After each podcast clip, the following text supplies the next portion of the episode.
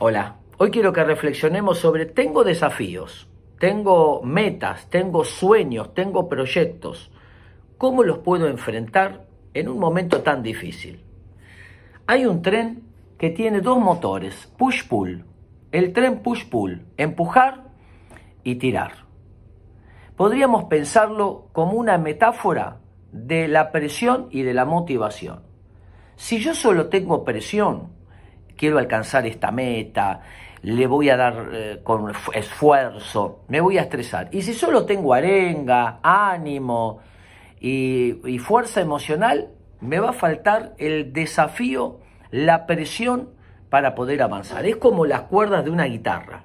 Si están muy flojas, no van a sonar. Si están demasiado tirantes, se pueden romper. Calma y energía. Presión, motivación, un balance. Y si vemos que alguno de estos aumenta la presión, tratar de aumentar la motivación.